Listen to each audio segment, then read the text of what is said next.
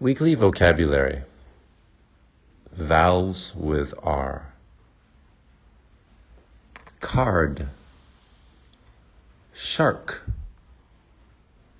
Yard. Barn. Fern. Her. Bird.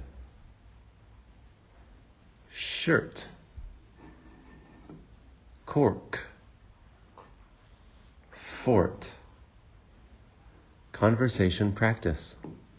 Do you enjoy Christmas? Yes, I do. Do you have a Christmas tree?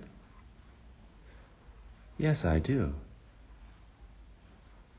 Do you put up Christmas decorations at home? Yes, I do.